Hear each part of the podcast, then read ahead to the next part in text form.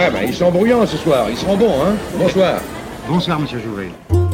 Est-ce en remettant toujours au lendemain la catastrophe que nous pourrions faire le jour même que nous l'éviterons Alors qu'est-ce qu'on fait? Nous allons parler du théâtre. Tout oui, l'émission radio de Théâtre plus Cinéma, scène nationale Grand Narbonne.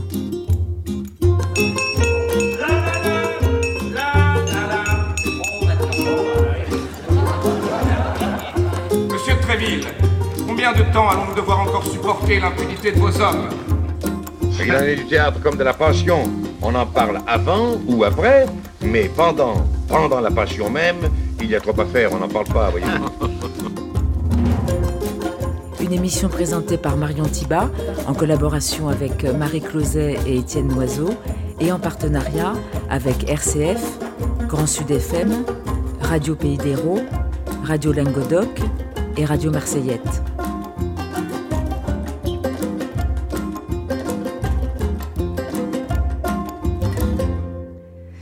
Dixième émission de Tout Oui. Bonjour à tous, bonjour à vous. Euh, Notre invité aujourd'hui, c'est Abdelwaheb Sefsaf. Vous êtes musicien-conteur. C'est à l'occasion du spectacle Si loin, si proche, qui raconte l'histoire euh, de vos parents, des Kabyles immigrés à Saint-Étienne dans les années 60. Vous êtes donc stéphanois, Abdelwaheb, et vous chantez aussi bien en français qu'en arabe, d'ailleurs dans pas mal d'autres langues, non? Oui, tout à fait. Français, arabe, kabyle, et puis parfois, selon les spectacles, avec Marion Guerrero, on parle parfois en espagnol, euh, et puis dans d'autres langues. Alors j'ai l'impression que c'est pas seulement le produit de votre euh, double culture, mais que c'est aussi l'expression de votre goût. C'est aussi Un enfin, goût éclectique. un goût éclectique absolument, une, une passion pour euh, l'altérité, une envie, euh, enfin une espèce de d'inclinaison à, à réconcilier toujours euh, les opposés, à vouloir que les choses aillent bien. Ouais, le mélange des genres.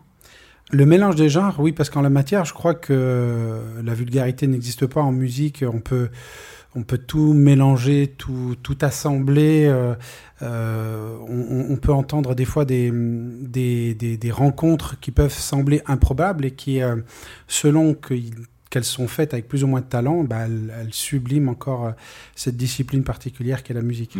Et à la fois musicien et comédien. Oui, comédien, et puis on pourrait dire presque d'abord euh, finalement comédien, puisque j'ai été formé à l'école, euh, c'est une école nationale supérieure d'art dramatique à Saint-Étienne. Et puis euh, le théâtre m'a mené à la musique. Je fais le lien avec Georges Beau, puisque dans une création de Jacques Nichet au CDN, au Centre dramatique national de Montpellier, Alceste, Georges faisait partie d'un casting, il cherchait des comédiens chanteurs et pour l'occasion, j'ai donc travaillé les scènes qui étaient demandées, mais j'ai également préparé une, chanson kabyle, puisqu'il s'agissait, de préparer euh, une chanson du répertoire méditerranéen. Mm. Et pour vous, il n'y a absolument pas d'opposition. Au contraire, c'est un enrichissement d'être comédien-chanteur. C'est pas si fréquent. C'est même euh, un cheval de bataille parce que finalement, c'était plus fréquent euh, dans l'entre-deux-guerres avant, avant, euh, avant les, oui, dans les années 20-30, euh, dans les cabarets parisiens, on, on, on conçoit parfaitement qu'un artiste est complet. on, on en connaît plein en réalité, hein, Bourville, Montand, enfin je peux en citer plein, qui avaient cette capacité de chanter, de jouer, puis ensuite de danser même. de danser. Et ça s'est perdu. Ça s'est moins perdu en, en Allemagne, ça s'est moins perdu dans les pays anglo-saxons. Et en France, hélas, ça s'est perdu. Mm. Et euh, pour euh, si loin, si proche, vous êtes sur scène avec votre groupe de musique euh, Alligator, le deuxième groupe que vous avez fondé après Désoriental.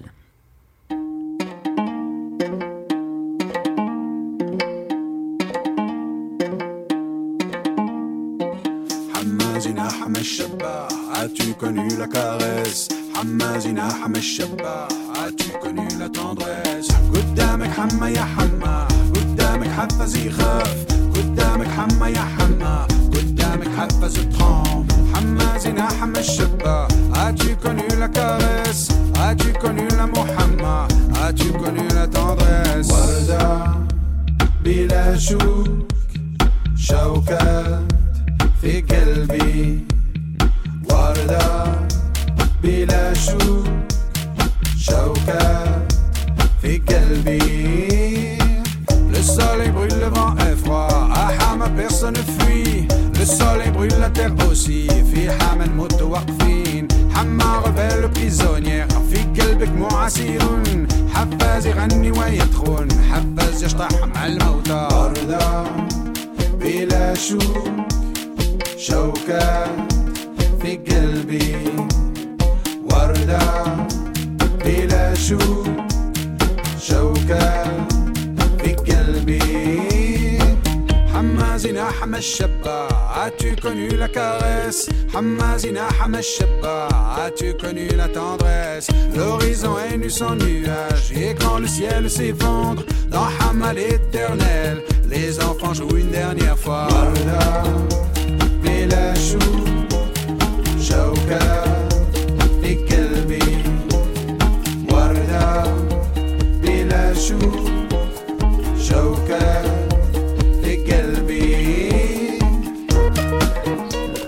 Varda, c'est un extrait donc de votre spectacle, si loin, si proche. Oui. Ça veut dire la rose? C'est la rose, c'est une rose sans épine, une épine dans mon cœur. Ça, c'est la traduction du refrain. Et vous, vous dites euh, volontiers que c'est un récit-concert, ce que vous proposez.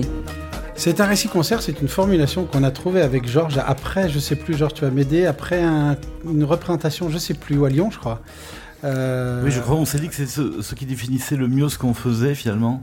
On était parti au début sur du théâtre musical et puis Ouais. on pensait, on, on s'est dit, mais finalement, c'est du récit-concert qu'on fait à Lyon, oui, c'est ça. Absolument, parce que Ouais. théâtre musical, c'est assez connoté. Ouais. On a une image, on a euh, une image qui correspond pas à ce que c'est réellement. C'est plus effectivement plus proche du récit Mm.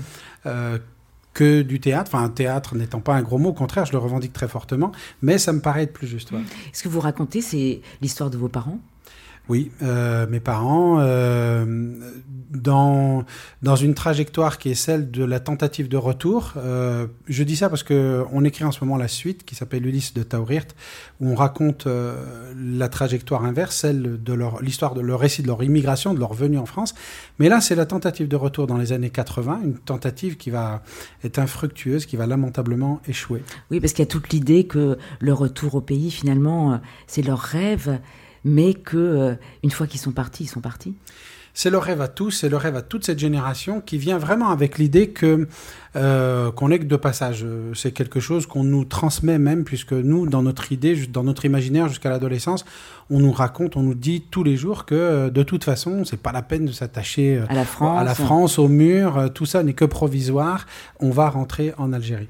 Alors, ce que moi je trouve très intéressant, c'est que précisément vous nous parlez de cette immigration des années 60, euh, dont on parle finalement assez peu en ce moment. Oui. Remettons-nous peut-être un peu dans le contexte, parce qu'il y en a peut-être qui n'ont pas connu cette époque. Et, et le contexte, il est même légèrement antérieur. Les premières immigrations, c'est les années 50. Alors, il faut se rappeler que la France, à ce moment-là, l'Algérie est française. La France est un autre, dépa- enfin, l'Algérie est un département français. Et donc, à ce moment-là, il faut un laisser-passer. En réalité, on va chercher le travail dans un autre département, puisque le département euh, dans lequel euh, vit mon père à l'époque est, est sinistré, en particulier la Kabylie.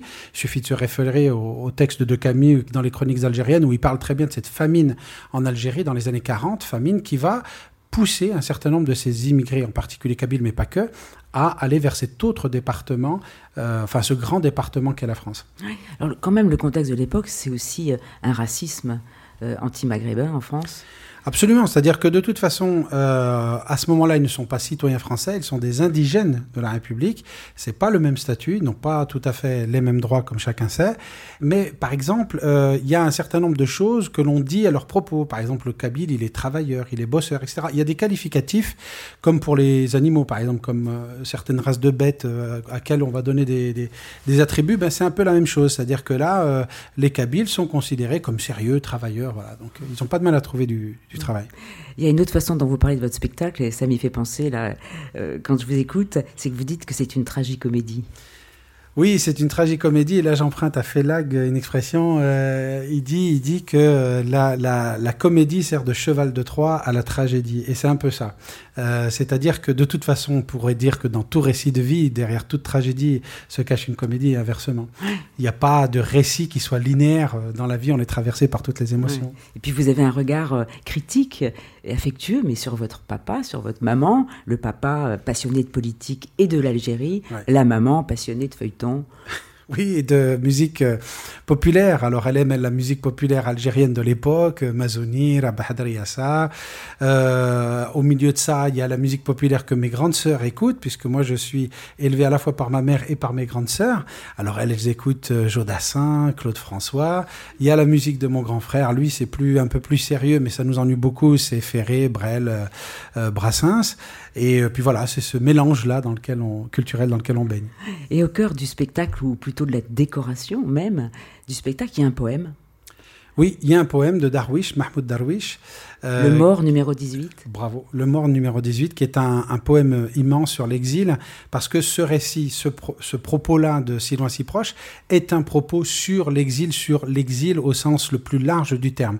Effectivement, on raconte l'histoire de cette famille, donc on est au plus intime euh, du récit, on, rac- on raconte l'histoire d'une famille algérienne, mais qui évoque la famille, le, le récit de toutes les familles algériennes, et au-delà de ça, toutes les familles maghrébines, toutes les familles espagnoles, euh, portugaises, italiennes, tous les récits d'immigration, à mon sens, peuvent se retrouver dans ce, dans ce récit-là. En tous les cas, la musique joue un rôle euh, tout à fait euh, essentiel dans le spectacle.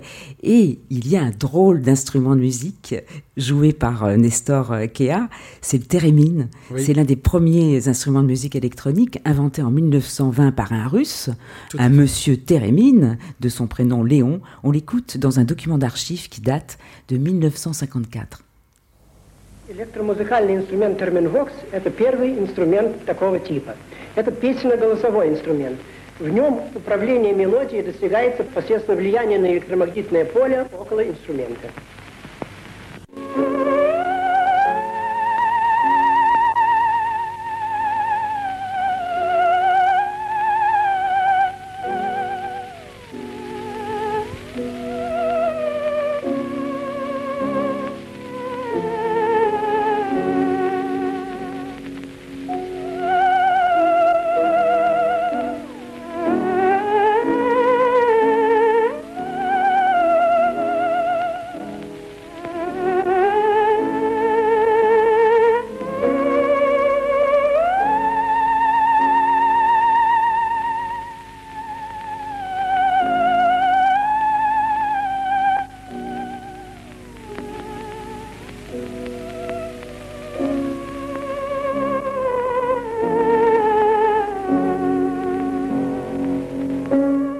Le son du thérémine joué par son inventeur, par monsieur Thérémine lui-même. Alors c'est un instrument totalement singulier qu'on ne touche pas. Enfin moi je dois dire que je n'avais jamais entendu parler jusqu'ici. Et euh, aussi incroyable que ça puisse paraître, ce sont deux antennes. L'une est verticale, l'autre est horizontale.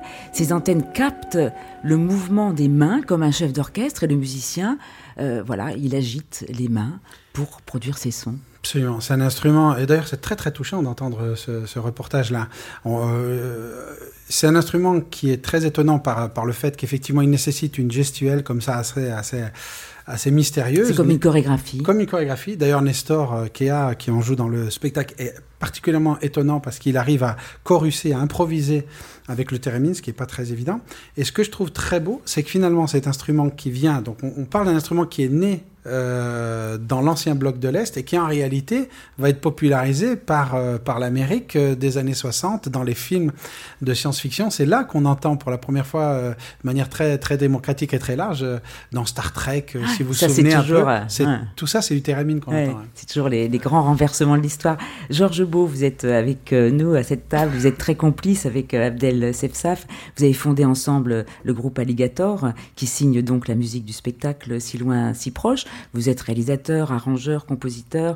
Vous avez travaillé avec Bernard Lavillier et, André Maviel, entre autres. Toulousain, vous avez un studio d'enregistrement à Toulouse, une ville d'ailleurs qui est concernée par la thématique de l'exil, puisque là-bas, comme ici, il y a beaucoup de réfugiés espagnols. Euh, et est-ce que vous faites corps complètement avec le propos d'Abdel Sefzaf de, de l'exil, ou bien est-ce que c'est plutôt le mélange entre le théâtre et la musique qui vous intéresse pour ce spectacle en particulier, si loin, si proche? Moi, ça m'a toujours intéressé, ça, justement, parce qu'au début, j'ai démarré, moi, avec une, influence à la fois de chansons françaises classiques, euh, à, la, à, la, Brassens, enfin, tous les grands auteurs euh, classiques, et aussi du, du rock and roll qui arrivait. Euh, bon, pas, pas les j'étais encore un peu jeune, mais après les Beatles, les Stones, Procol Harum, j'étais dans cette mouvance-là. Et quand j'ai monté mon studio à, enfin à Toulouse, j'ai commencé à voir arriver des gens qui venaient me enregistrer chez moi des musiques que je ne connaissais pas, en particulier beaucoup de musique occitane. Et euh, ça, ça fait beaucoup de, de rappels de résonance chez moi, parce que la musique occitane a un énorme rapport avec euh, la, musique euh, qu'Abdel m'a fait connaître et qu'on a découvert avec le groupe des Orientales, qu'on a monté ensemble à l'époque. J'étais pas sur scène à l'époque avec eux. Je réalisais l'album. De musique modale. Voilà, c'est ça. red roses too. Tony, Tony, ta lettre était bouleversante. Vous êtes à l'écoute euh, de Tout Oui, l'émission radio de théâtre plus cinéma, scène nationale Grand Narbonne, en compagnie d'Abdelwaheb Sefsaf, chanteur et comédien. تسمع ميمونة صوت الملائكة تنظر إلى السماء وتسجد أرضا. لم تعد ترى أحدا في الأفق الذي يتبدل لم تعد تشعر بجسادها والنسيات جروحها في عذا صمت الغريب والصقيل يبدو الشباح كتعف على حيط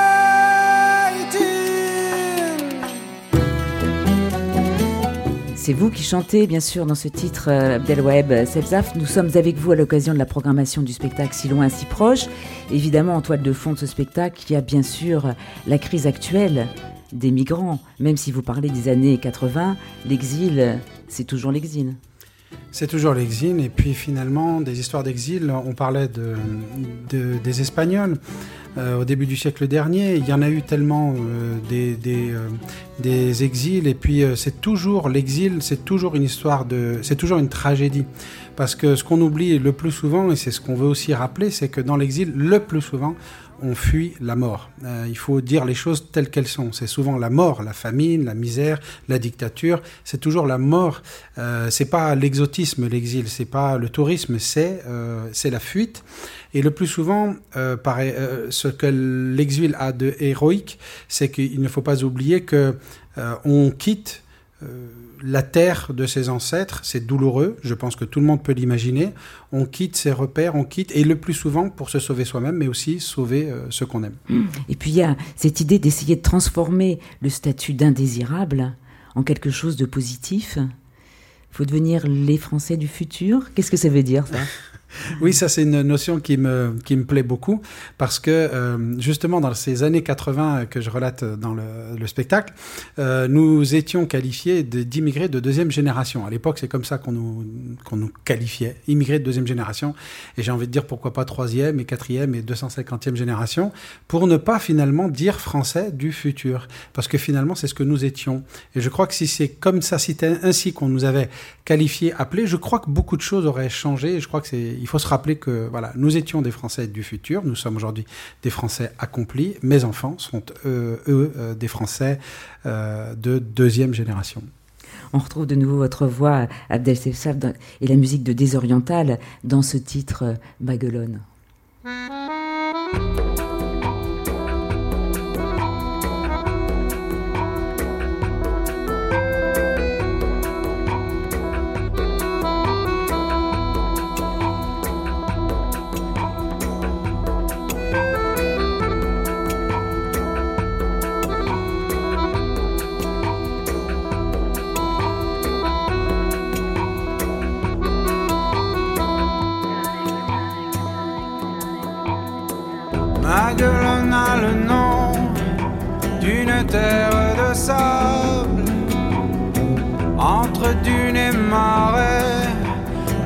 Méditerranée amarrée.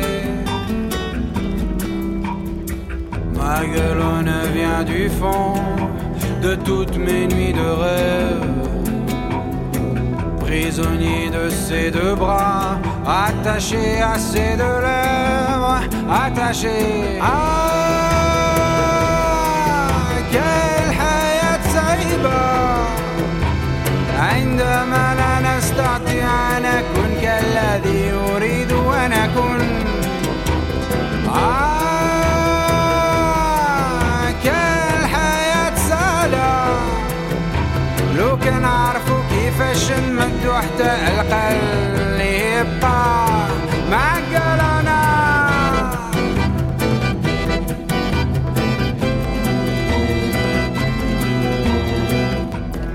De Maguelone à Rivesaltes, c'est sur la même rive euh, de la Méditerranée. Euh, Agnès euh, Sajaloli, vous nous avez rejoint euh, en voisine, puisque vous êtes la directrice euh, du mémorial du camp de Rivesaltes, qui a ouvert ses portes en, en 2015. Vous êtes également enseignante, vous l'avez été, comédienne, metteur en scène, euh, ce qui vous rend bien sûr sensible à ce propos artistique euh, de si loin, si proche. Le site de Rivesaltes est tout proche de chez nous, et vraiment j'encourage tout le monde à y aller, parce que c'est absolument spectaculaire. Il y a un bâtiment moderne, une œuvre magnifique du grand architecte Rudi Ricciotti, et au milieu d'anciens baraquements qui sont délabrés, qui ont été euh, volontairement laissés en l'état. À l'origine, en 41, c'était en réalité un camp militaire. Oui, c'est ça. Le camp, en fait, à l'origine est militaire, ce qui explique euh, le caractère orthogonal de, son architecture et ce qui explique aussi, euh, tout à l'heure, on parlait des, des républicains espagnols qui arrivent en février 39. Il y a quand même 500 000 personnes environ qui passent la frontière. C'est un camp qui n'est pas fait pour accueillir les gens. C'est un camp qui est fait pour accueillir les troupes coloniales. Il y a, une- il y a une marge entre accueillir les troupes coloniales et être un camp d'internement de différentes populations qui sont passées là au cours de l'histoire, notamment de janvier 41 à novembre 42, républicains espagnols, juifs, ziganes, euh, qui voilà, qui meurent de faim, qui meurent de froid, Juifs qui ont été déportés. Voilà, et donc, donc de, plus de 2200 ont été déportés du camp de Rivesaltes même, Drancy, Auschwitz-Birkenau. Donc c'est un lieu de triste mémoire euh, qui, effectivement, euh, les baraques sont écroulées, mais encore là. C'est un camp qui fait quand même 600 hectares. Hein, plus grand camp d'internement de toute l'Europe de l'Ouest. Euh, C'est une histoire euh, terrible, unique en son genre. Après, il y a eu les collabos. En 45, euh, il y a eu les prisonniers de guerre de l'Axe, dont environ 11 000 personnes, miliciens, collaborateurs, auteurs de trafiquants de marché noir. Et il faut préciser que dans ces prisonniers de guerre de l'Axe, il y a une très très très large majorité de jeunes gens de 18-19 ans qui se font enrôler de force par l'armée allemande et alliés. Voilà, eux, c'est, on va dire, c'est ceux qui se sont trouvés euh, happés par l'histoire. Mais il y a aussi quand même quelques sous-officiers SS et nazis convaincus. Donc tout ça est compliqué. Il y a aussi des harkis. Alors avant, parce qu'on on parle de l'Algérie, c'est moi j'étais à Alger au mois de mars en pleine en plein moment des manifestations et c'était mon premier voyage en Algérie et bon voilà, j'en- enfin, j'y retournerai, ça c'est sûr.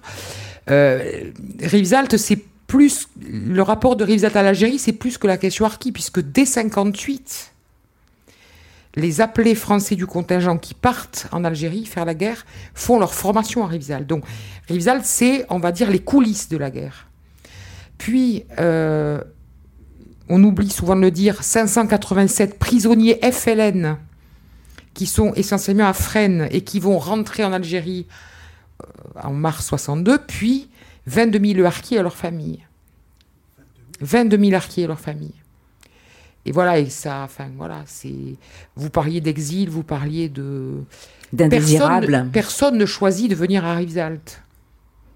Personne ne choisit de quitter son pays comme ça, juste parce que, voilà, effectivement, on fuit la mort. Que ce soit pour les, enfin, pour les juifs, hein, pour les espagnols.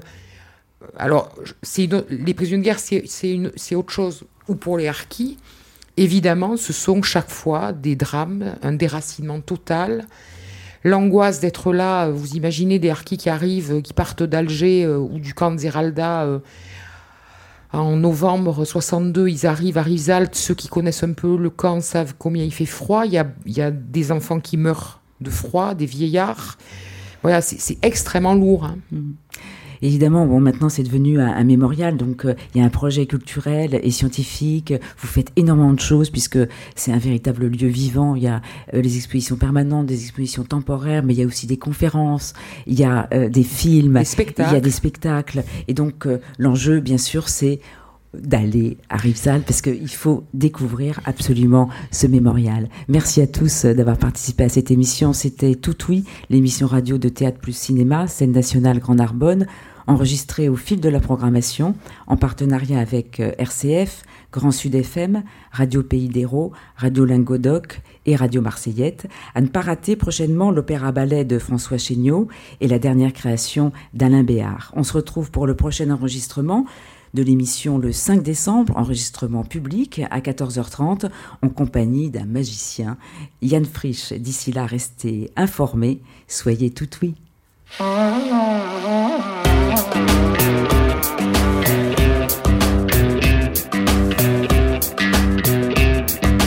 شربي شربة تشرب لا شربة رباقة فين دايا رباقة فين حر ربابة فين دايا ربابة فين حر رومبا يا فرقة فين دايا فرقة I done a fire and a fox the big bear. I done a fire and a fox the big bear. I done a fire and a fox the big bear. I done a fire. I don't know if I am a gangster, gonna beer. I don't know if I am a gangster, gonna beer. I don't know if I am a gangster, gonna beer. I don't know if I. Big Pir. I don't know if I am a gangster, gonna beer. I don't know if I am a gangster. I don't know if I am a gangster, beer. I don't know if I.